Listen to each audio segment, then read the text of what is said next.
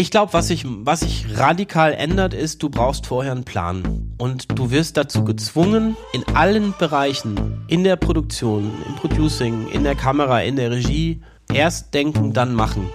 Weil jede Rolle einfach relevant kostet, sowohl Zeit als auch Geld.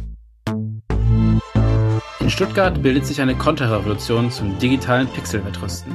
Thomas Bergmann, Geschäftsführer der Silbersalz Film GmbH, hat sich dem Analogfilm verschrieben und dreht seine Werbespots wieder auf 35mm Film. Und er setzt noch eins oben drauf. Er hat sein eigenes Entwicklungslabor bauen lassen. Warum und ob das überhaupt heutzutage tragbar ist, darüber habe ich mit ihm gesprochen. Ich bin euer Host Axel Rote, Kameramann und Kolorist und ihr hört Kinepresso, ein Podcast, der Professionelle aus allen Departments der Filmbranche zu Wort kommen lässt. Wir sprechen über innere Beweggründe, Strategien und wozu wir eigentlich Filme machen.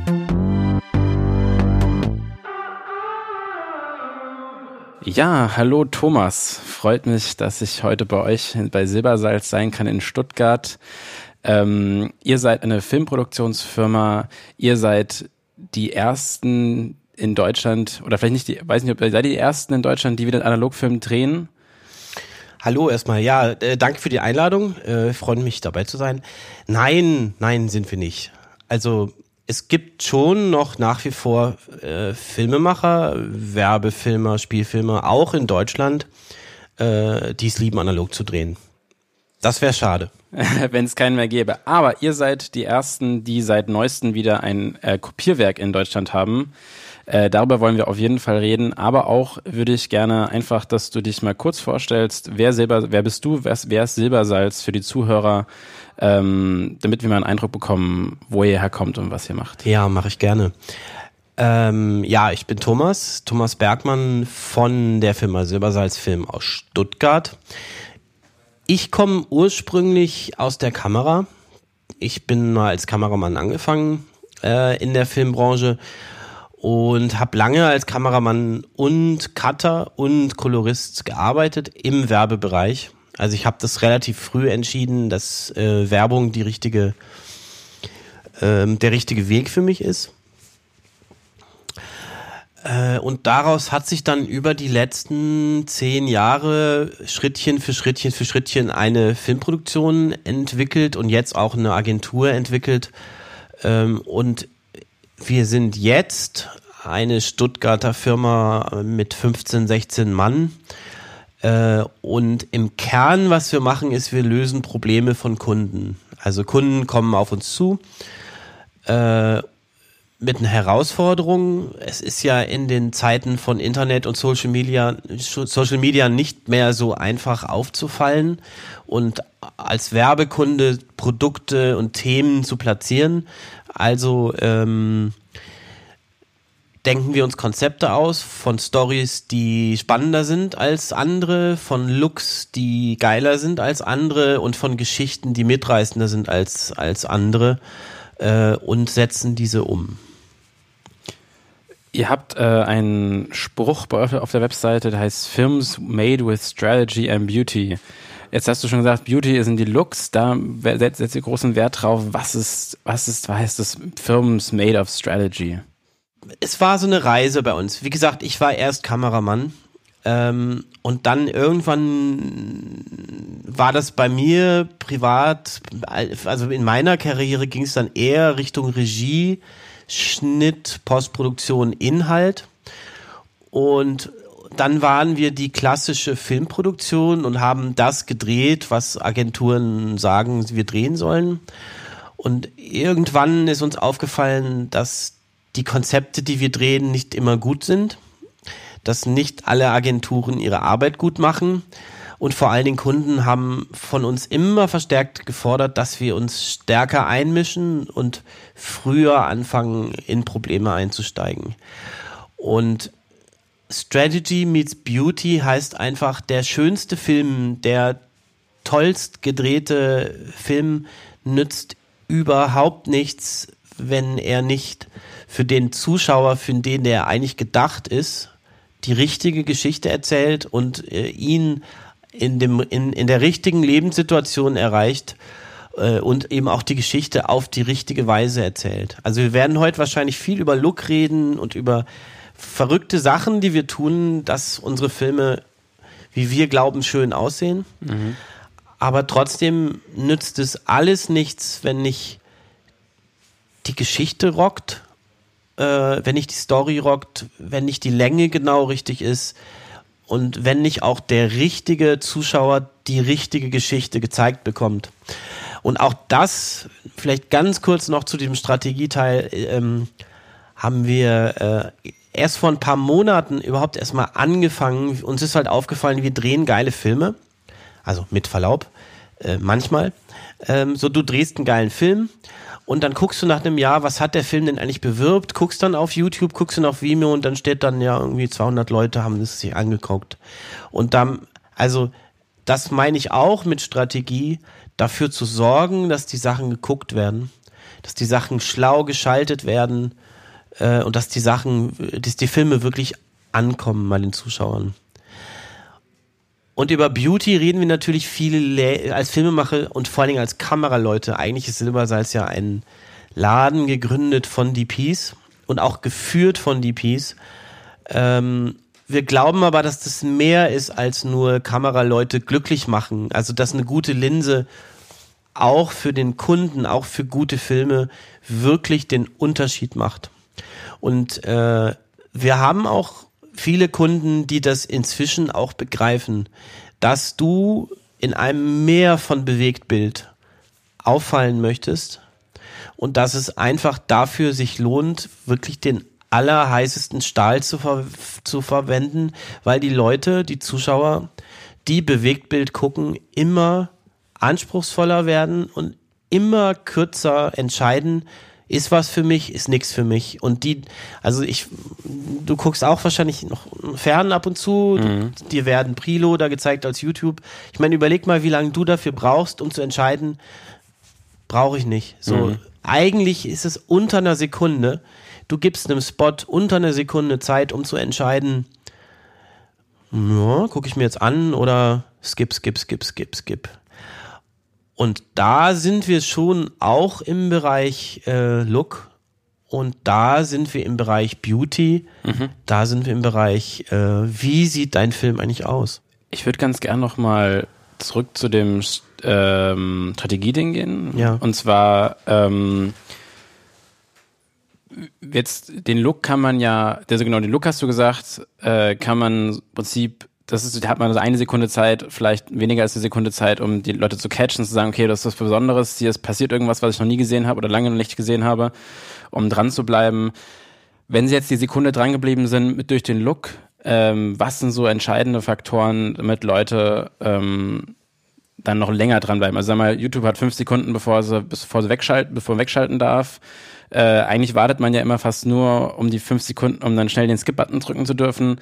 Was ist, ähm, was würdest du jetzt deinem Kunden, wenn du pitcht, er, er, erzählen, ähm, darauf müssen wir achten, damit die Kunden, äh, die potenziellen Kunden, die nicht den Skip-Button drücken?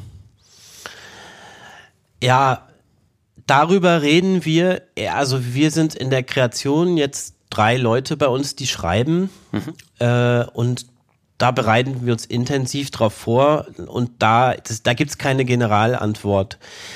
Ähm, ich glaube, so ein paar Sachen kann man schon sagen. Das Wichtigste ist Relevanz. Also wenn du am Anfang als Zuschauer das Gefühl hast, also erstmal muss man ja sagen, die Leute hassen ja Werbung. Niemand liebt ja Werbung. Wir selber ja auch nicht. Wenn wir einen Film gucken wollen, wollen wir einen Film gucken. Wir wollen keine Werbung gezeigt bekommen. Das muss man ja einfach mal sagen. Und furchtbare Werbung ist natürlich noch schlimmer.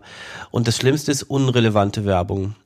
Also, aber wirklich zu überlegen, der Zuschauer, was will er eigentlich? Keine Werbung gucken. Aber wenn denn schon Werbung, was ist relevant für ihn? Also wenn mir Apple einen Spot präsentiert, wo sie mir sagen, wir haben jetzt das iPhone draußen, da hält der Akku zwei Wochen, gucke ich auch eine halbe Stunde. Das ändert mein Leben, meinen Alltag. Mhm. Das ist hochrelevant. Und wenn ich für dieses Produkt einen Spot machen sollte, muss ich nur sagen, dieser Akku hält zwei Wochen. Mhm. Und dann kann ich den Spot nach drei Sekunden beenden. Oder ich kann diese Geschichte zehnmal erzählen, damit sie auch jeder zu sehen bekommt. Aber das ist jetzt nur mal ein Beispiel. Aber mhm. ich glaube, Relevanz ist, aber auch eine emotionale Relevanz natürlich, ähm, ist ganz wichtig. Dann spüren Kunden, ob Kampagnen nur eine lustige Idee sind oder wirklich eine, wir nennen es Big Idea haben, Leitmotiv haben, ob die Kampagne wirkt und auch der Kunde eine Vision hat und, äh, und irgendeine Big Idea hat. Naja, und dann gilt auch für Werbung all das, was für Spielfilm auch geht, an Regeln für gute Drehbuchkunst, für gute Storykunst. Ähm, da könnte man separat noch Podcasts mitfüllen. Machen andere ja auch. Machen andere auch. Ähm, den Ansatz, den du gewählt hast, jetzt mit, also den ihr jetzt mit großen Kunden ähm, fahrt, ähm, der kommt bei euren Kunden ja sehr gut an und ist ja auch sehr erfolgreich. Wie seid ihr denn von Silbersalz gibt es jetzt schon wie lange? Wie viele Jahre? Ja, das ist schwer zu beantworten, weil das halt sanft fadete von dem Freiberufler ähm, und Kameramann zu der Agentur mit 16 Mann. Aber man kann jetzt sagen, uns gibt's seit sechs Jahren so. Okay. Ja. Das heißt, wie ist, wie ist denn, wie ist denn bei dir dieser, genau dieser, vielleicht dieser spannende Fade ähm, passiert? Also wie bist du denn von Thomas Bergmann, Kameramann, Kolorist und Cutter zu Agentur Silbersalz gekommen? Hm. Ich glaube, zu den meisten dieser Schritte haben uns Kunden gezwungen und Kunden haben das gefordert. Ähm, also von der Produktion zur Agentur zu werden zum Beispiel, ist was, was für Kunden extrem angenehm ist. Mit einem Partner zu reden, irgendwo anzurufen und zu sagen, hier, ich habe hier ein Produkt und das verkauft sich nicht so gut und ich würde es gerne um 20 Prozent steigern, löst mir das Problem. Sagt mir, was ich tun muss, sagt mir, was es kostet und kann es bitte übermorgen fertig sein. Äh, das ist für Kunden natürlich traumhaft, wenn man, wenn derjenige, der am Anfang ans Telefon geht, bis zur Aus, bis zum Auswertungsgespräch zwei Jahre später, wenn man guckt, ah ja, guck mal, da haben wir es geschafft, in dem, in dem Markt haben wir es geschafft, in UK nicht, warum nicht? Für Kunden lieben das, Kunden wünschen das. Und für uns, ich glaube, auf der anderen Seite war es halt immer schon so, dass wir schon, schon dazu tendierten, frech zu sein und manchmal auch unhöfliche Fragen zu stellen.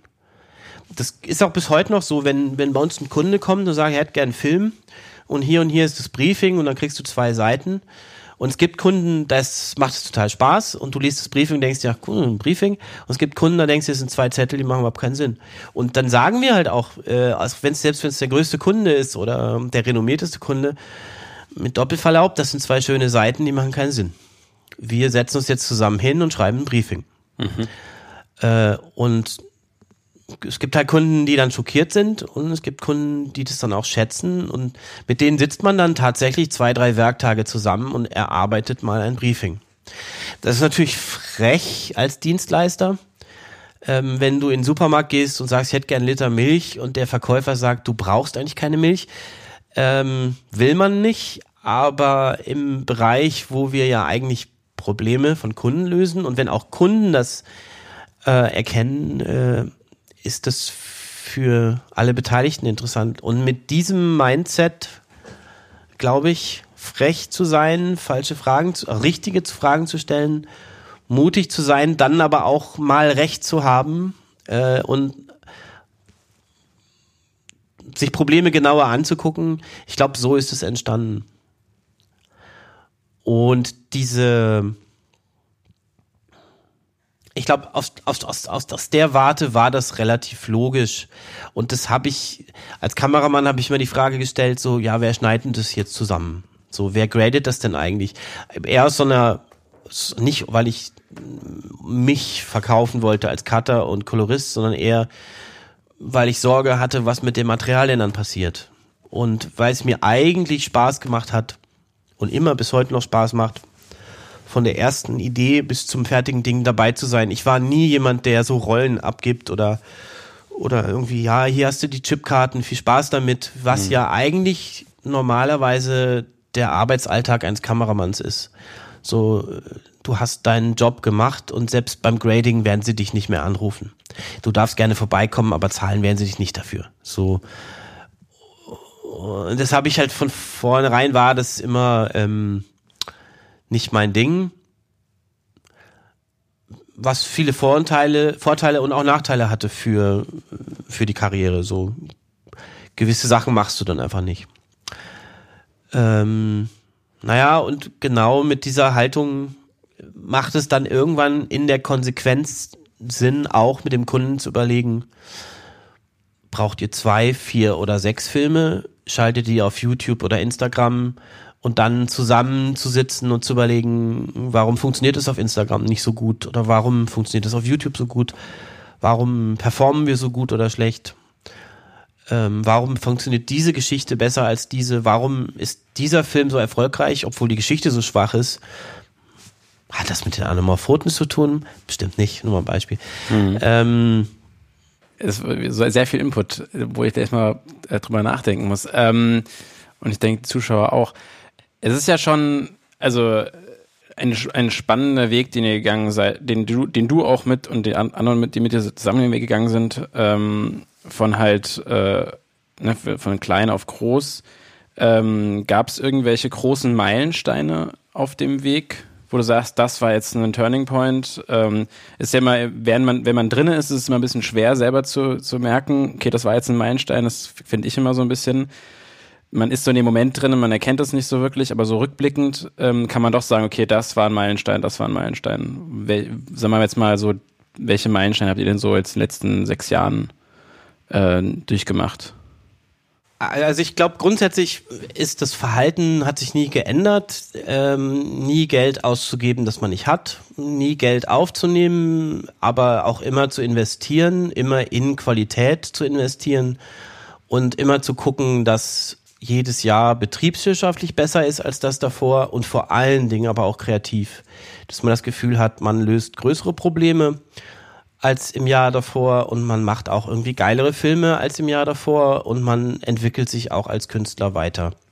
Ich glaube, da gibt's überhaupt keine Meilensteine, sondern das ist ein Weg, der immer weitergeht und ich, wir fühlen uns als junges Unternehmen und wir fühlen uns als äh, unschuldige junge Leute, die jedes Mal noch lernen und lernen, lernen, lernen, weiterentwickeln weitermachen, weitermachen und nie zufrieden sind mit dem, wie wir Dinge tun und wie unsere Filme sind. So, ich glaube, das hat sich noch nie geändert und es bleibt immer so. Und auch immer alles komplett zu überdenken. Okay, wir schneiden auf Premiere. Okay, ist es morgen noch richtig? Ist es übermorgen noch richtig? Also immer weiter dran zu arbeiten, die Workflows besser zu machen, die Geschichten besser zu machen, die Abläufe, auch die Kostenseite im Griff zu halten, die richtigen Leute kennenzulernen. Und natürlich gibt's diese Meilensteine von außen betrachtet. Aha, der Kameramann ist jetzt auf einmal Produzent. So, das ist mhm. kein Meilenstein, weil für mich ändert sich da gar nicht so viel, aber die Außenwahrnehmung ändert sich radikal die Kunden, die dich damals gebucht haben als Kameramann, werden dich nie wieder anrufen. Die gucken dir nicht mal mehr in die Augen, wenn du sie äh, äh, triffst. Warum ist das? Naja, weil du bist, hast dich vom Dienstleister zum Konkurrenten entwickelt. Das ist, ich denke nicht so, aber klassische Werbeproduzenten, also denken so, du fischst jetzt im selben Becken mhm. und äh, gehörst jetzt nicht mehr, gehörst jetzt auf die andere Seite ich hasse das und ich denke auch nicht so, aber man muss auch nicht, unsere Branche ist klein und es sind auch nicht alle nur Freunde. So, mhm. ähm, also von daher äh, glaube ich, ist es, die Meilensteine sind eher so von außen betrachtet. Auch jetzt ähm, bei Agenturen ist es genauso. Ich weiß gar nicht, ob ich das alles so sagen sollte, was ich sage, aber vielleicht ja. Ähm, Noch hast also, du, glaube ich, nichts gesagt, was jetzt irgendwie schwierig sein würde. Nee, aber wenn du als Filmproduktion äh, dich entscheidest, ähm, selber auch als Agentur zu arbeiten, ähm, heißt das, dass du für gewisse Agenturen, also viele lieben das, viele lieben es nicht. So. Klar, kann man nachvollziehen, ja. Genau. Also ich glaube, das war so der erste Schritt. Der erste Schritt war, ja, wir sind jetzt Postproduktionsfirma zusätzlich zum Kameramann. Zweiter Schritt, ja, wir produzieren jetzt auch, wir sind Filmproduktion. Dritter Schritt, wir sind auch Agentur. Ich glaube, das sind so die Meilensteine gewesen, ähm, von außen betrachtet. Und die wollen in erster Linie auch gut überlegt sein. Also du willst schon dir sicher sein, dass du das willst. Es gibt auch so Meilensteine, die ähm, es stellen sich. Also du musst auch wissen, was du nicht tust. Also wir haben oft Anfragen, also wir sagen auch Sachen ab. Wir, wir sagen auch, wenn uns Themen nicht gefallen oder wenn wir das Gefühl haben, das macht alles keinen Sinn. Das ist schön, dass sie da gutes Budget haben für das, was sie da wollen, aber ähm, das macht hinten und vorne keinen Sinn. Wir verstehen das nicht wir verstehen das Produkt nicht, machen wir das nicht. Oder oft kommen auch Anfragen, die für uns viel zu breit sind. Wir sind nur ein kleines, wir sind auch nur 16 Seelen, so, wir können nicht, nein, wir machen keine Apps. Nein, mhm. wir finden Drohnen das Uncoolste auf diesem Planeten. Nein, wir benutzen keine ähm, Gimbals. Wir gimbeln nicht. So, also du musst halt auch wissen, was du nicht machst. Das ist sympathisch auf jeden Fall. Ich bin auch so ein Drohnen- und Gimmelfeind. Aber ähm, es ist ja, ich finde es, ich finde es ja auch super wichtig, ähm, sich selbst ähm, im Klaren zu sein, wer man, also wer man als, wer man ist. Ne? Also es ist ja nicht nur so ein ähm, äh, man kann sich ja auch nur in einem Gespräch mit jemandem befinden und mit sich mit dem kommunizieren, wenn man sich selber sicher ist, wer ja. man eigentlich sein, wer man sein möchte und wo, ja. man, wo die Reise hin, für einen selber Reise hingehen sollte. Ja. Sonst kann man ja auch gar nicht die Entscheidung treffen. Ja. Sonst ist man auch nur der Spielball von anderen Leuten. Total. Ähm, Aber ja. Äh, du musst auch zuhören. Mhm. Das erlebe ich nämlich auch bei vielen Filmemachern und Werbetreibenden. Das ist schon eine Stärke, sich dazu zu zwingen, zuzuhören. Also es ist so, dass Kunden schon Dinge sagen und auch erstmal recht haben, weil sie die Dinge sagen. So, gerade wenn du Kunden hast, die du schätzt und wo du das Gefühl hast, die haben von Film keine Ahnung, aber die kennen sich ja in ihrer Branche, Platzhalter, selbstschließende Schaftbolzen, am allerbesten aus. Die wissen, die kennen ihre Kunden und so. Und überhaupt also das Briefing in die Tonne zu werfen, weil es keinen Sinn macht, weil der Kunde versucht, eine Story zu schreiben oder irgendeine Strategie zu schreiben, das kann man tun. Aber wenn der Kunde irgendwas sagt, ist schon auch wichtig zuzuhören. Mhm. Also nur mal ein Beispiel dafür, wenn wir schneiden in der, in der, und auch wenn wir graden, wir gehen grundsätzlich so vor, dass wir dem Kunden nicht ähm, vorher definieren, wie viele Änderungsrunden es gibt. Also wir sagen, wir machen das so lang, bis es fertig ist. Und es ist egal, ob es zwei Runden oder 20 oder 200 sind. Und das äh, ist Stress für uns und das liebt auch unser Producing nicht. Ähm, aber das machen wir konsequent. Also wir machen Dinge immer wieder und wieder und wieder. Ähm, haben unsere Prozesse so, glauben wir, optimiert. Wir würden zum Beispiel dir als Kunden nichts online schicken. Also wir schicken dir keinen Film zur Online-Abnahme, du kommst hier hin oder wir kommen zu dir. Mhm. Ähm, aber wenn wir das so machen, dann äh, beschränken wir uns da nicht. Ich habe draußen gesehen, ihr habt ein Schild, das heißt Meet Call E-Mail. Ja. Ähm, ist das eure Philosophie? Weil, weil, auch schon, weil du gerade gesagt hast, äh, Abnahmen sind nur persönlich zu machen. Ja. Ihr seid also, ihr steht also nicht so auf Frame.io und diese ganzen neuen Technologien, wo man halt alles schön digital machen kann. Ähm. Wir stehen total auf neue Technologien. Wir sind komplett auf Dropbox. Wir sind stark vernetzt, aber wir glauben nicht an Frame.io und wir nutzen das nicht. Meet, Call, E-Mail, ja. Das, ich halte das für extrem wichtig. Man muss sich treffen, wenn man Dinge bespricht. Also wenn man einen Film bespricht, trifft man sich, lernt sich auch kennen, ob man sich mit dem Kunden, ob man auf einer Wellenlänge ist und man muss sich treffen äh, und man muss zu Dingen telefonieren und nicht mal schnell eine E-Mail schreiben, weil eine E-Mail ist Schall und Rauch. Aber wenn man geredet hat, dann äh, man liest mehr zwischen den Zeilen, ob jetzt der Kunde oder der Zulieferer glücklich ist und zufrieden ist mit dem, was man beschlossen hat. Äh, und wir finden es schlau, ja. Es macht auch aus Verhandlungstaktik total Sinn, über Dinge zu reden und wenn du ein guter Verhandler bist, dann nutze das am Telefon. Ihr nennt euch selber Celluloid Believers. Ihr, ihr glaubt, seid die, ich, deutsch übersetzt, die Jünger des Celluloids. Ähm, Silbersalz goes analog. Äh, warum habt ihr diesen Schritt gewagt? Also, wir sind in erster Linie mal, äh, wir glauben an Film. Wir glauben, dass man mit Bewegtbild die äh, Welt ändern kann. Ein kleines Stück. Ähm, wir glauben an Werbung. Wir glauben, dass man mit Werbung Leute verändern kann, Produkte voranbringen kann, Marken voranbringen kann. Ähm, wir sind Kameraleute in der Geschäftsführung. Wir lieben Bilder, wir lieben Schönheit. Wir uns ist Qualität, qualitative Bilder ein, eine Herzensangelegenheit.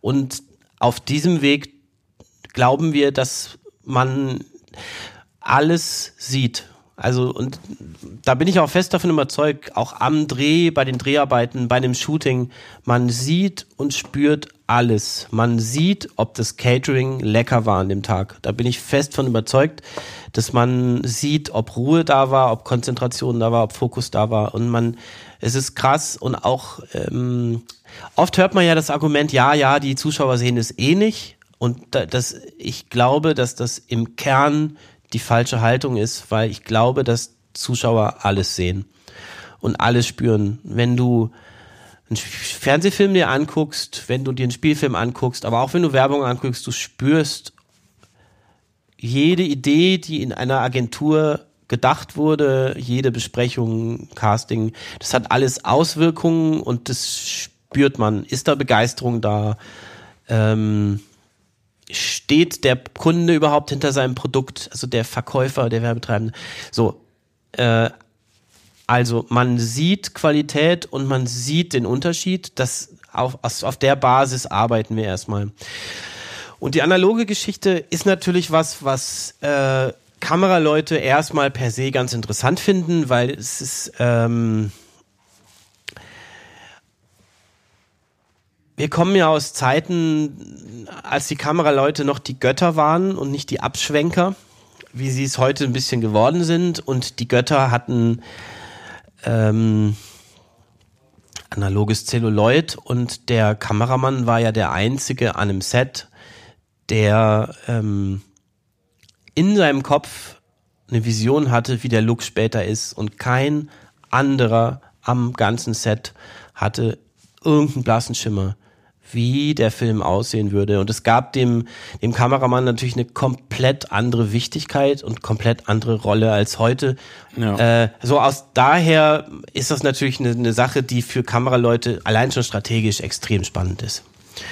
Ähm, äh, zweitens, ähm, die Digitalisierung ist rum und durch. Also ich bin ja etwas älter, ich bin 40, ich habe das noch erlebt. Meine Karriere begann analog. Meine ersten großen Jobs als DP waren analog. Ähm, aber jetzt ist es einfach definitiv durch und man kann äh, digital gedreht Oscars gewinnen, das wird nicht mehr debattiert. Aber man muss sagen, äh, analoger Film ist nicht technisch durch. Nach wie vor ist eine Emulsion aus Silbersalzen, die lichtempfindlich sind äh, und auf eine Plastikschicht aufgetragen sind. Ähm, absolut haben unsere Filmgeschichte und unsere Geschichte an Bild und Bewegtbild auf diesem Planeten geprägt. Zuschauer geprägt, was wir für ein gutes angenehmes Bild halten. Und nach wie vor ist es der goldene Standard, wenn es um Look geht. Also, wenn der neue Star Wars gedreht wird, ist es völlig logisch, dass der natürlich auf Film gedreht wird. Äh, und auch bei Star Wars gab es Digitalausflüge, die sehen jetzt rückwirkend furchtbar aus. Und also Film ist nach wie vor noch der Standard, wie man Licht festhält für die Ewigkeit. Ähm, und das ist der Grund, weshalb wir uns dann irgendwann mal wieder mit dem Thema beschäftigt haben. Äh, also ich kann dir sagen, Film, also wir haben hier eine Rolle 35 Millimeter vor uns, 250 äh, Tageslichtmaterial. Ähm, da sind 10 Minuten Film drin. Ähm, das Schöne ist halt, das ist irgendwas zwischen 6 und 8K Auflösung. Du legst es ein äh, und hast eine Qualität, äh, die dir garantiert wird. Du weißt, wenn das entwickelt ist, hält das 100 Jahre. Du kannst dich auf die Farben verlassen. Bombe kannst du dich auf die Farben verlassen. Jedes einzelne Bild ist ein einzelnes analoges Foto. Da wird nicht komprimiert, da wird nicht bearbeitet, da wird nicht rumgetrickst. Digitale Kamerahersteller lieben es rumzutricksen.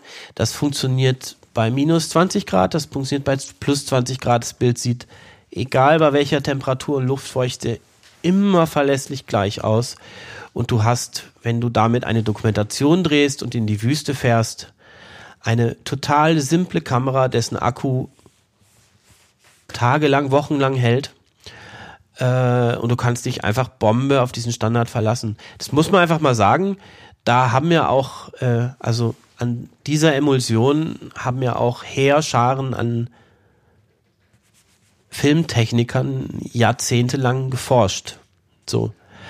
Und wir definieren, definieren ja, und was, wenn wir uns jetzt über Look unterhalten würden, was wir gut finden, wir reden ja immer von filmisch und das sieht filmisch aus und so. Mhm. Also wir definieren uns ja total immer noch an diesem Standard.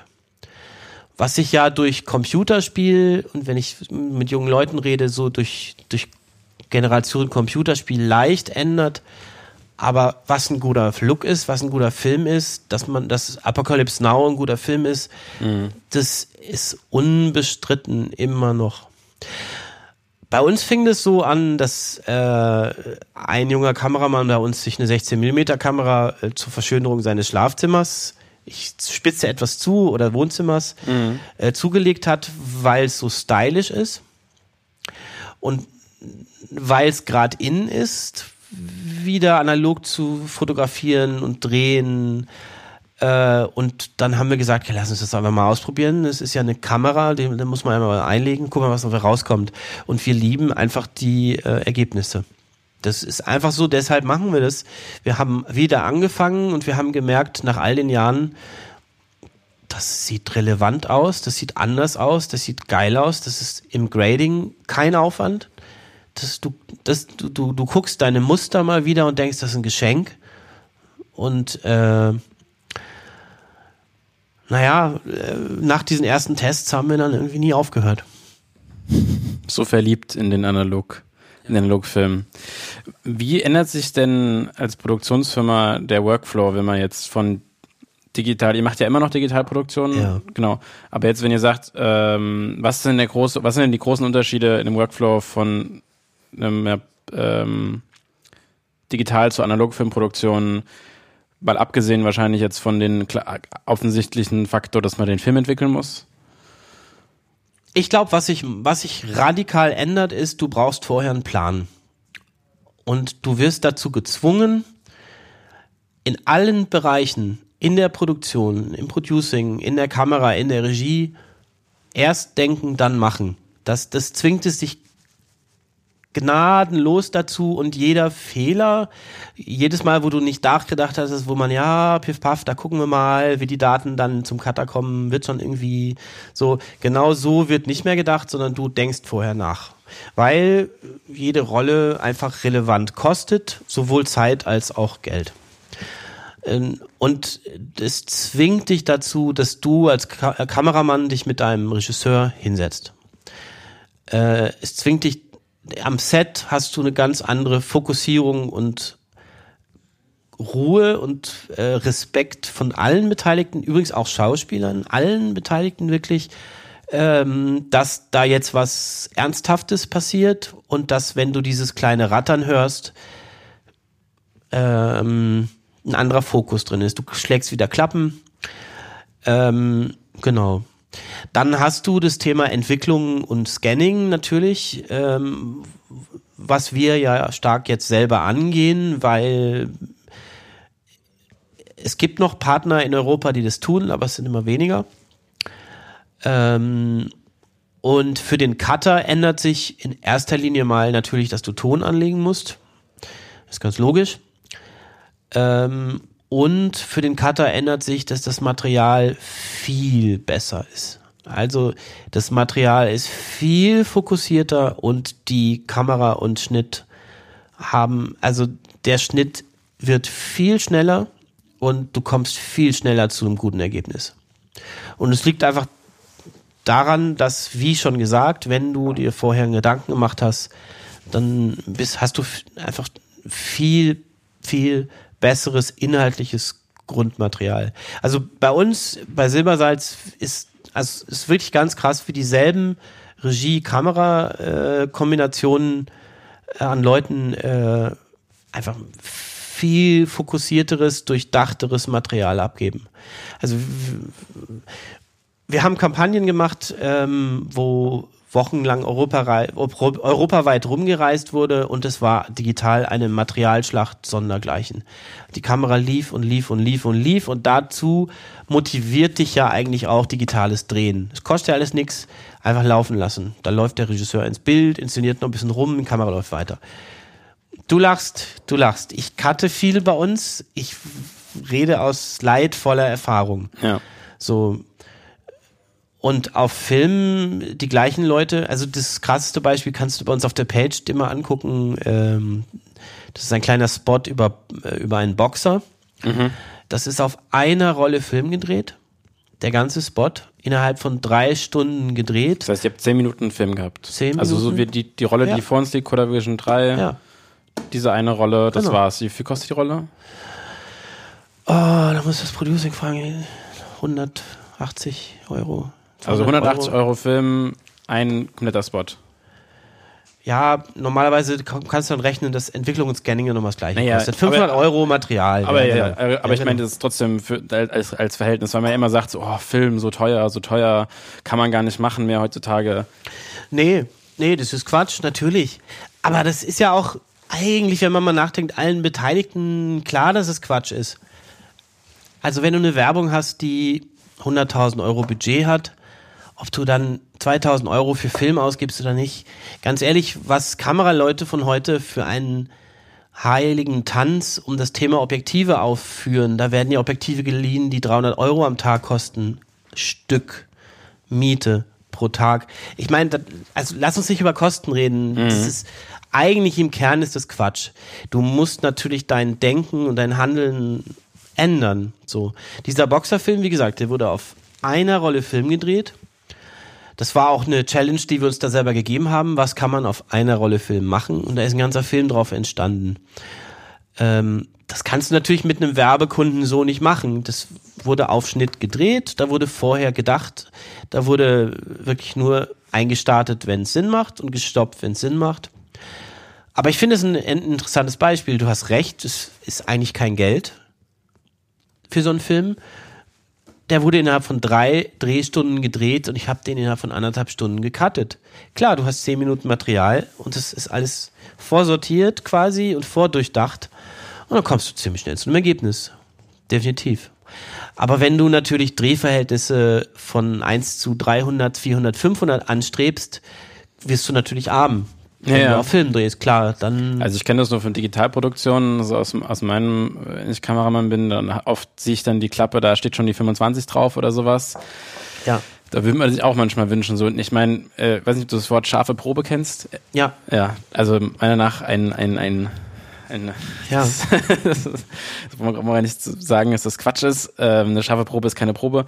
Ähm, da ist natürlich die- dieser der Gedanke an, an, äh, an die Disziplin, die das erfordert, natürlich eine ganz andere. Ne? Also es ist Ja. halt, das ist, das ist ein ganz anderes Arbeiten. Das kann ich mir gut vorstellen. Ich meine, Ja.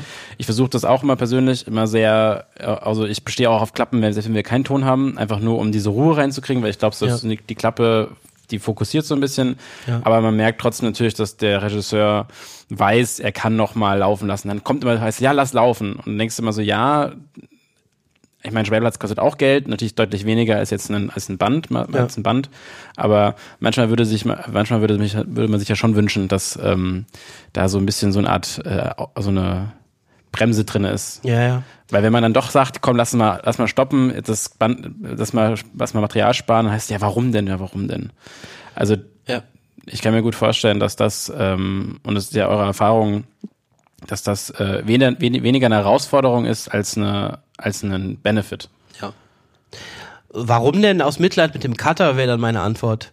Weil ähm, das einfach Arbeit ist zu sichten. Also wenn du als Cutter dein, deine Arbeit ernst nimmst, musst du dir ja jedes Frame angucken und bewerten. Und äh, das ist einfach Lebenszeit deines Cutters, die du da sparst. Plus natürlich auch Geld im Schnitt, weil ist natürlich, natürlich Geld im Schnitt. Ja.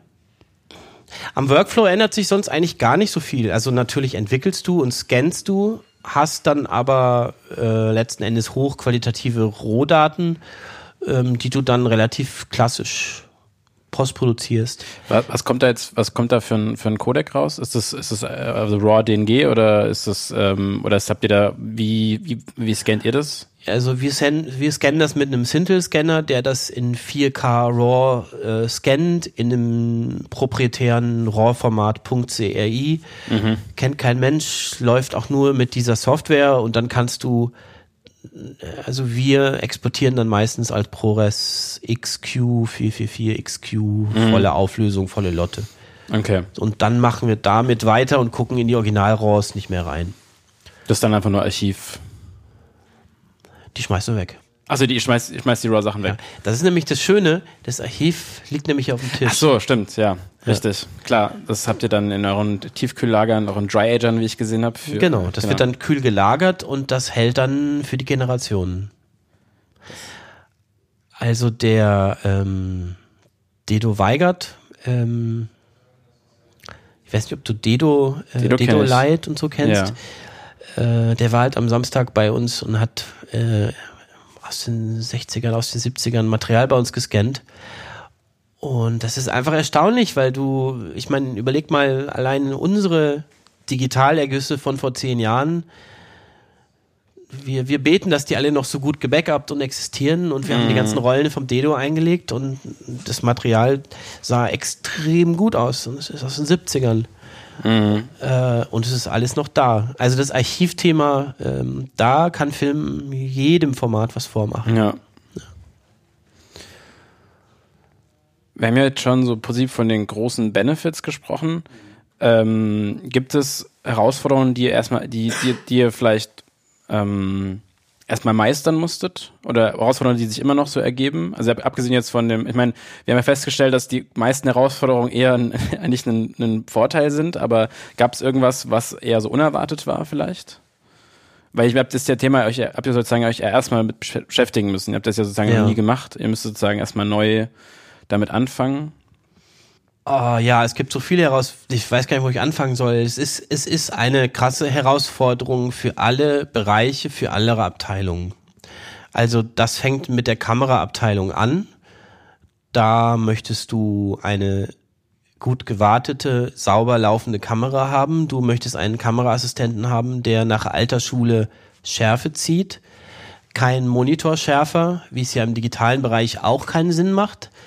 Du brauchst jemanden, der schätzt. Du brauchst jemanden, der misst.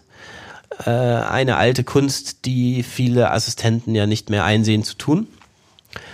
Äh, dann muss der DP natürlich seine Lichtmenge in der Kontrolle haben und ein Gefühl haben dafür, wie viel Licht auf die Emulsion fällt. Und das ist, da, das ist eine Herausforderung. Es ist Lernen, Lernen, Lernen, Testen, Testen, Testen. Und da wirst du auch besser über die Zeit. Und da, musst du auch deine Fehler machen und da verzeiht viel Film schon viel, es sind auch zwölf Blenden, du hast da auch ähnlich wie im digitalen Bereich immer noch so einen, so einen kleinen Puffer, auch einen großen Puffer. Aber du musst schon wissen, was du da tust. Naja, und ähm, das Producing muss diese Rollen natürlich ernst nehmen. Du musst die transportieren. Die im besten Fall müssen die vollständig im Kopierwerk ankommen. Also es ist eigentlich die Herausforderung der analogen Welt, die viel krasser ist als beim digitalen Drehen. Einfach, dass die Dinge zum richtigen Zeit, das Material muss da sein zum Drehen. Das sollte pünktlich bestellt sein. Weißt du, so ganz simple Dinge einfach, äh, die aber so Producing und Filme machen von heute ja oft nicht mehr gewohnt sind. Dann sollte das geplant sein, wenn du in hinter Turkmenistan drehst, wie das dann irgendwie zum Kopierwerk nach London gelangt, möglichst schnell. Dann müssen die, die Rollen vom Kopierwerk zum Scanning kommen. Ähm, Aber Ja. diese, diese Herausforderung habt ihr ja schon jetzt selber wie auch euch einfacher gemacht. Ihr habt ja, jetzt ein euer eigenes Kopierwerk. Ihr müsst Ja. sozusagen nicht mal mehr nach London schicken. ja. Kannst du mir dazu was erzählen? Ja. Also muss ich ein bisschen kor- korrigieren. Wir arbeiten dran. Wir haben äh, vor einem Jahr entschieden, dass wir, wie wir das im digitalen Bereich auch machen, die, das komplette Equipment in-house haben wollen, besitzen wollen, kontrollieren wollen, gestalten wollen, haben wir entschieden, dass wir ein eigenes Kopierwerk gern hätten und auch eine eigene digitale Scanning äh, Möglichkeit für 35 Millimeter, beides auf höchstem Niveau. So, das war unsere Vision von einem Jahr.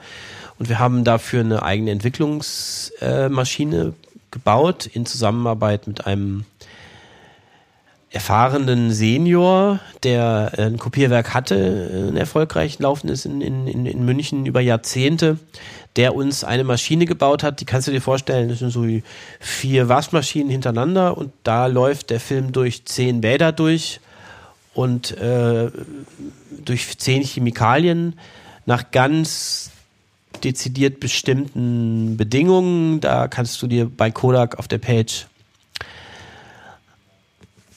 hunderte, hunderte, hunderte und an technischen Detailseiten angucken, wie genau der Fluss der Chemie sein muss. Jedes Detail ist da minutiös definiert und an das will, möchtest du dich halten. Äh, und da gibt's jetzt diese Maschine, die wird gerade getestet und wird in den nächsten Wochen irgendwann tatsächlich dann freigegeben, um 35 Millimeter Film entwickeln zu können. Positiv, negativ, ähm, Umkehrmaterial, Negativmaterial, alles in einer Maschine. Ob das jetzt heißt, dass wir demnächst Kopierwerk sind, haben wir noch nicht entschieden. Also, wenn du mich anrufst und möchtest Film entwickelt haben, machen wir das natürlich gerne für dich. Aber ob wir jetzt für jeden ein öffentlich zugängliches Kopierwerk sind und äh, ein Dienstleistungskopierwerk, wissen wir noch nicht. Ähm, in erster Linie ist es erstmal exklusiv für unsere Kameraleute, für unsere Artists gedacht. Genau, und das zweite Thema, was wir angegangen sind, ist das Thema Scanning. Ähm,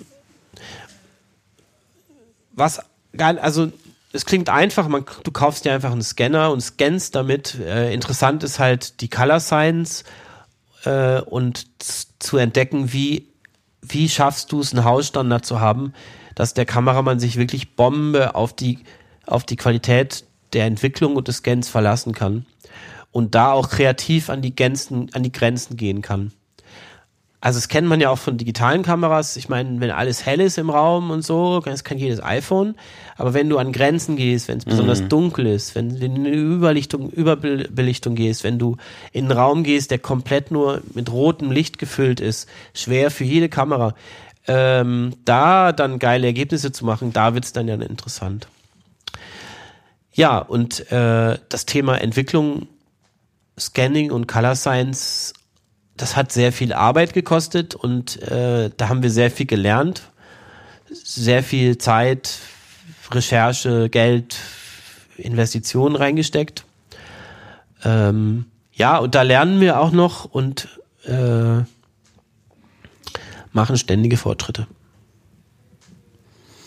Sehr spannend. Also seid, ihr werdet vielleicht, ihr wisst, also eventuell, auf jeden Fall seid ihr das erste, die ersten mit einem, einem kompletten Scanner in Deutschland. Äh, der ist auch, wie ich verstanden habe, in der auch eine Eigenentwicklung von mit dem äh, mit dem Herrn Entwickler meinst du, ne? Entwickler wie der, Ja. ja. wie der der Genau. Wir haben mit dem Helmut Rings zusammengearbeitet, der ähm, jetzt in, ich glaube, bei Bonn irgendwo ähm, eigentlich im Ruhestand ist. Der ist weit über 80 und ist ganz lustig. Der war eigentlich in den 70er Jahren so, wie wir uns heute sehen. Also wir kaufen nicht irgendeine Lösung von der Stange, sondern wir bauen irgendwas selber, war in den 70er Jahren seine Philosophie.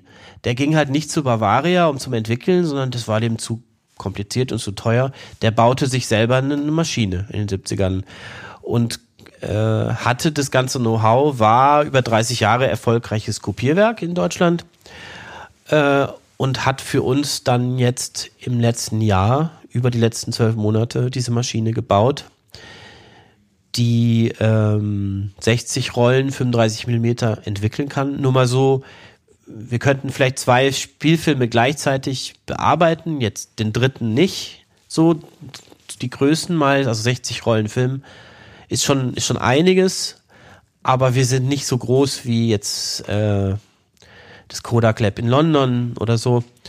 Also diese Mengen können wir nicht verarbeiten, aber auf richtig gutem Niveau. Der hat das from scratch gebaut. Ähm, kann ich dir ein paar Bilder schicken? Mhm. Ähm, alles mit Technik, äh, also alles mit Zutaten made in Germany von äh,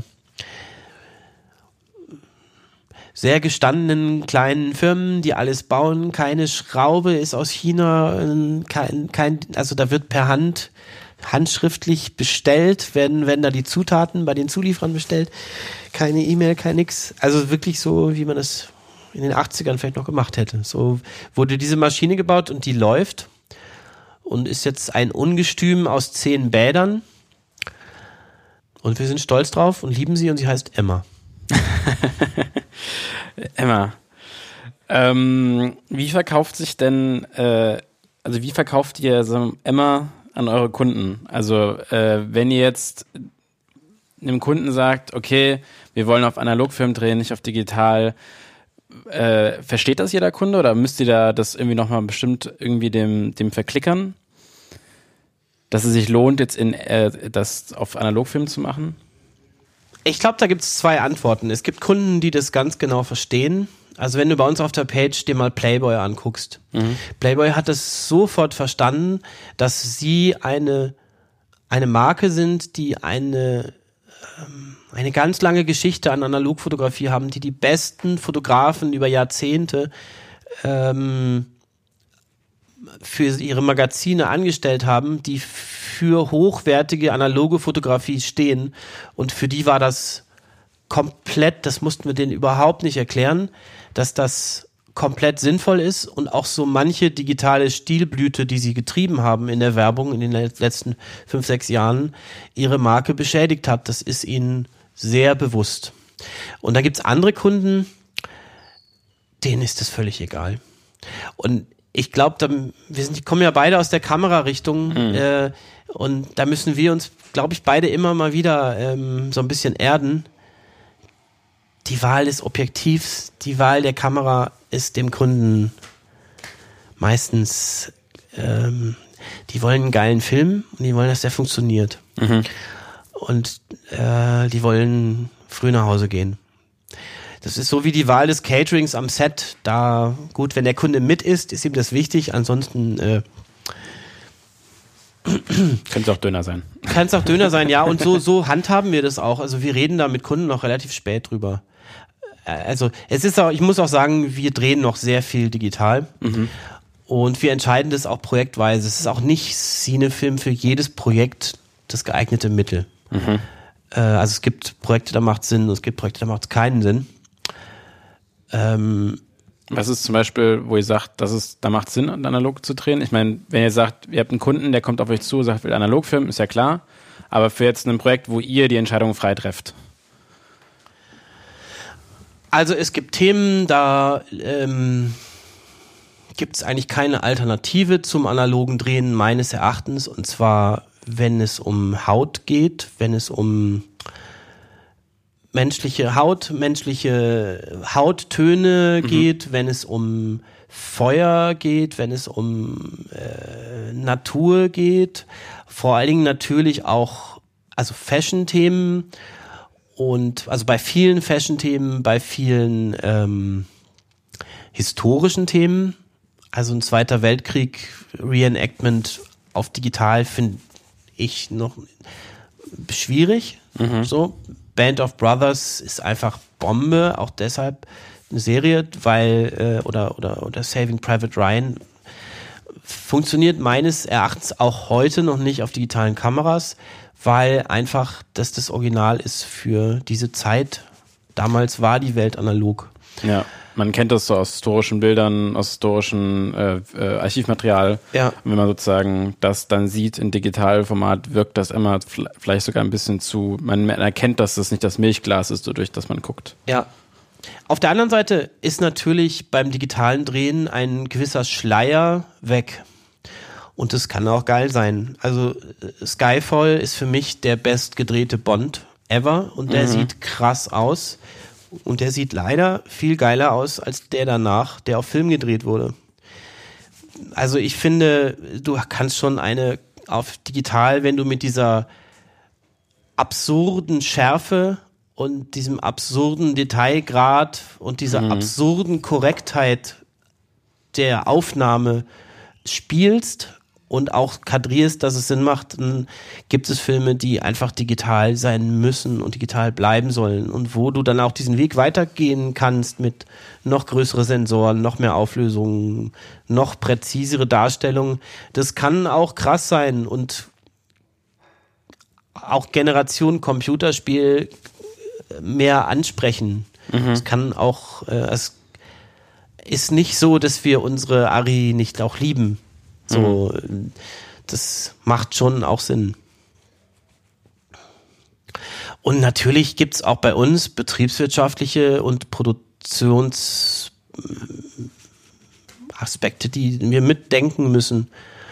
Also wenn ein Kunde heute anruft und hätte gerne seinen Spot bis morgen, dann kann es sein, dass das irgendwie Sinn macht, vielleicht noch heute auf der Harry zu drehen und mhm. morgen früh zu schneiden, damit es morgen Abend fertig ist. Kommt nicht vor, jetzt nur ein Beispiel. Ja. Aber es gibt natürlich auch, äh, klar. Wir versuchen die Realität etwas zu verändern, was Film angeht, aber sie existiert ja noch. Und wenn ihr jetzt so einen Film gemacht habt, ähm, wo ihr die eigene Entscheidung getroffen habt, analog zu drehen, ist es was, wo ihr das dann, wo das dann der Kunde merkt, oder ist es genau wie wir gerade eben gesagt haben, der Kunde merkt nicht, ob das Anamorphot oder nicht Anamorphot war? Also ist es was, wo ihr eher das dann sagt, okay, das, der Kunde merkt das subtil, dass hat das, dass das, dass das gute, ein gutes Ergebnis ist und ihr wisst, dass das deswegen passiert ist? Oder ist da kommt dann auch wirklich Feedback von wegen, oha, hätten wir gar nicht gedacht, analog ist ja voll, wollen wir in Zukunft auch immer haben? Das ist ganz unterschiedlich. Das ist wie bei den Menschen. Es gibt Leute, die sehen Dinge und es gibt Leute, die sehen Dinge nicht. Okay. Also äh, letzten Endes sehen Kunden, die meisten Kunden, es gibt Kunden, die sind mutig und die haben Geld, die sind aber selten und es gibt Kunden, die müssen mit ihrem Geld haushalten und sind sehr ängstlich. Das sind die meisten Kunden. Und wenn der Film gut lief und der Film erfolgreich war, ähm, möchte der Kunde am liebsten nichts mehr ändern. Und wenn der damals auf Film gedreht wurde, dann bitte gerne jetzt auch. Okay. So, und man weiß dann ja immer nicht, ob das daran lag, dass der Regisseur gar nicht schlecht war oder der Hauptdarsteller nicht versagt hat oder die Geschichte ganz okay. Aber wenn man für das Produkt irgendwas, wenn man für die Marke irgendwas erreicht hat, ist das dann ja egal. Ich glaube, viele Kunden sehen das so und die können nicht unterscheiden, ob da jetzt der DP mal einen guten Tag hatte oder die richtige Kamera gewählt wurde. Also siehst du das anders aus deiner also alleine war der Kolorist gut, ist ja eine Frage, die da hat ein Kunde keine Antwort drauf. Nee, es ist, es ist ja wirklich, es ist ja für mich, äh, das war ja die Frage sozusagen. Also ist es jetzt was, ich glaube, das ist ja, Film ist ja ein, einfach ein Medium, was aus so vielen Bestandteilen und so vielen Aspekten besteht, dass, äh, ne, wie du schon gleich mal ans gesagt hast, dass man merkt, wenn das Catering gut war oder wenn es nicht gut war, ja. ob die Leute motiviert waren oder fokussiert waren, man, man merkt es am Endergebnis. Ja. Aber ich weiß nicht, also ob man jetzt, aber das war ja so eine Frage, sticht das so stark heraus, dass die Kunden sagen, okay, krass, oder ist es halt einfach nur noch ein Punkt, der den Film noch besser macht? Und sozusagen mehr, ähm, eher eine, wie gesagt, eher eine Look-Entscheidung ist, als jetzt ein, also sagen, wie wir, ob wir jetzt eine Aria oder Red nehmen oder ob wir nun der, ob der Kolorist nun grün oder blau nimmt, ist es sozusagen eher in dem, in der Welt von Entscheidungen zu betrachten oder ist es schon etwas, was, was ähm, deutlich äh, massiver äh, Einfluss nimmt auf ähm, das Endergebnis? Also wenn du die, die Playboy-Filme auf unserer Page anguckst, mhm. ähm, die sind auf Schwarz-Weiß gedreht. Ähm, wir sehen jeweils ein Pärchen beim äh, Duschen. Ähm, und der Film endet dann für Playboy. Da ist es in die Fresse rein ganz eindeutig, dass das analog gedreht ist. Und ich glaube, das sieht jeder Konsument und das hat auch der Kunde sofort gesehen und gewertschätzt. Und ich als erfahrener Kolorist, ich, und es ist nur schwarz-weiß und ich weiß, man kann Grain drüberlegen und so. Ich bin fest davon überzeugt, dass man diese Haut, diese Verläufe, das, was da passiert, nicht simulieren kann. Und dass dieser Look schon sehr einmalig und sehr authentisch ist und auch sehr gut. Soll jetzt kein Eigenlob sein, sondern mhm. äh, ähm, ich glaube schon, dass das äh, es solche Themen gibt und die gibt es natürlich auch und noch viel stärker in Farbe. Äh, und da gibt es schon auch Momente, wo äh, Kunden sagen, ja, das sehen wir und ja, das geht nicht anders. Ja, definitiv. Ich muss aber auch, wir sind auch noch am Anfang. Also mhm. Bei uns läuft jetzt hier nicht einmal die Woche ein Kunde rein und kriegt seinen Analogfilm gezeigt. Bei uns ist das noch eine Reise und wir sind sehr vorsichtig und konservativ auch. Also ähm, mit, mit Aussagen, was das angeht und auch ähm, mit dem Risiko für Kunden analog zu drehen. Also du musst halt wirklich, alle Abteilungen müssen sowas von doppelt wissen, was sie tun. Äh, weil du möchtest nicht einen 200.000 Euro Spot ähm, riskieren. Also mhm. du möchtest, dass an diesem einen Drehtag oder an diesen zwei Drehtagen äh, darf nichts schieflaufen. So. Klar. Und da sind wir dran. Also auch uns an größere Projekte ranzutrauen. Das war ein gutes Stichwort. Was sind denn jetzt zum Abschluss noch, was sind denn eure Pläne für die nächsten, also wie, wo soll die Reise Silbersalz hingehen? Das heißt ja, Silbersalz goes analog, das heißt, ihr, seid, ihr sind noch nicht, ihr seid, ihr, ist ein Weg, ja. den ihr geht. Äh, wo geht Silbersalz hin? Also wir bieten ja äh, Film für Fotografen an. Äh, Silbersalz 35 heißt das Projekt. Projekt. Ähm, und was wir da machen, ist, dass wir echten äh, Kinofilm, echten Cinefilm für Fotografen zur Verfügung stellen. Das echte Ding inklusive unserer kompletten Wissen, was Entwicklung und Scanning angeht, das kriegst du in einem Paket. Und da, das ist, ich erzähle das deshalb, weil da kommen jetzt gerade richtig viele Filme zurück aus aller Herren Länder und richtig viele Bilder. Und das ähm, ist total spannend, diese ganzen Looks zu sehen, was die Artists, was die Fotografen auf der ganzen Welt damit machen, was für Locations sie shooten, was für Situationen, was für Lichtsituationen. Und das jetzt in den nächsten Jahren einfach zu ergründen und für Bewegtbild auszunutzen und da sich in dieser Bildwelt frei und wild zu suhlen, um es mal so zu sagen, und auch Dinge falsch zu machen, Dinge auszuprobieren, an Grenzen zu gehen und jetzt die Freiheit in einem Medium, das eigentlich ähm, für die allermeisten Filmemacher nicht zugänglich ist und tot ist, ähm, sich äh, jung und frisch bewegen zu können, da freue ich mich extrem drauf. Also wir haben jetzt eine, eine, ein Jahr hinter uns, was sehr arbeitsreich war und wir haben uns in viele langweilige, äh, arbeitsreiche Themen reingebiestert, Densitometrie, die Wissenschaft der Dichte, du, es geht schon, die analoge Welt ist schon sehr physisch und chemisch und wissenschaftlich und langweilig. Äh, und wir kämpfen wir kämpfen gegen Staub und Kratzer und du, also für die Qualität einzustehen und es mhm. perfekt zu machen. Es war schon eine Reise.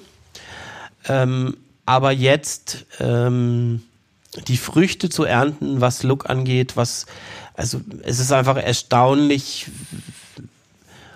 was für Leute sich für uns interessieren, wer sich für uns interessiert, wer äh, wer aufhorcht, also du kannst eigentlich überall anrufen. Die Geschichte ist so verrückt, dass jeder mehr wissen möchte. Ähm, und ich hoffe und ich glaube, dass daraus sich Kollaborationen entwickeln werden und auch Filme daraus kommen, die ähm, relativ einzigartig sind, weil so in der Form das keiner macht. Also es gibt natürlich Hollywood, die das tun, aber ähm, in der Kombination mit einer jungen äh, kleinen, frechen Firma ähm, gab es analog nicht, gibt es analog nicht. Ähm, und da freue ich mich total auf die Filme, die dabei rauskommen. Also wenn die Arbeit jetzt mal aufhört und das Spielen jetzt anfängt, da, das sind so die nächsten Jahre, glaube ich. Ja, super. Das ist so ein schöner Abschluss. Wo kann man jetzt noch, wo kann man euch finden? Was, wo kann man, was, wo seid ihr zu finden? Instagrams, äh, äh, Facebook, Website? Äh, man findet uns auf silbersalz-film.com. Äh, man findet uns auf YouTube natürlich. Ähm, wenn man Film selber mal ausprobieren will, ist die perfekte Möglichkeit, Silbersalz 35 mal auszuprobieren. Das Projekt findet man auf silbersalz35.com. Da kriegt man für 39,90 eine kleine Box aus vier Filmen und kann Omas Fotokamera mal wieder hervorholen ähm, und den Look von Star Wars und äh, großen Hollywood-Streifen einfach mal selber ausprobieren. Äh, und ja, uns gibt's auf Inter, Insta und Facebook, aber da bin ich nicht gut. Weiß ich nicht. Findet man uns unter Silbersalz. Ansonsten sitzen wir in Stuttgart und wer sich interessiert, kann gerne mal auf den Kaffee vorbeikommen. Na super. Na dann, ich bedanke mich auf jeden Fall für den Kaffee und für die, deine Zeit. Und äh, war ein super Gespräch. Dankeschön.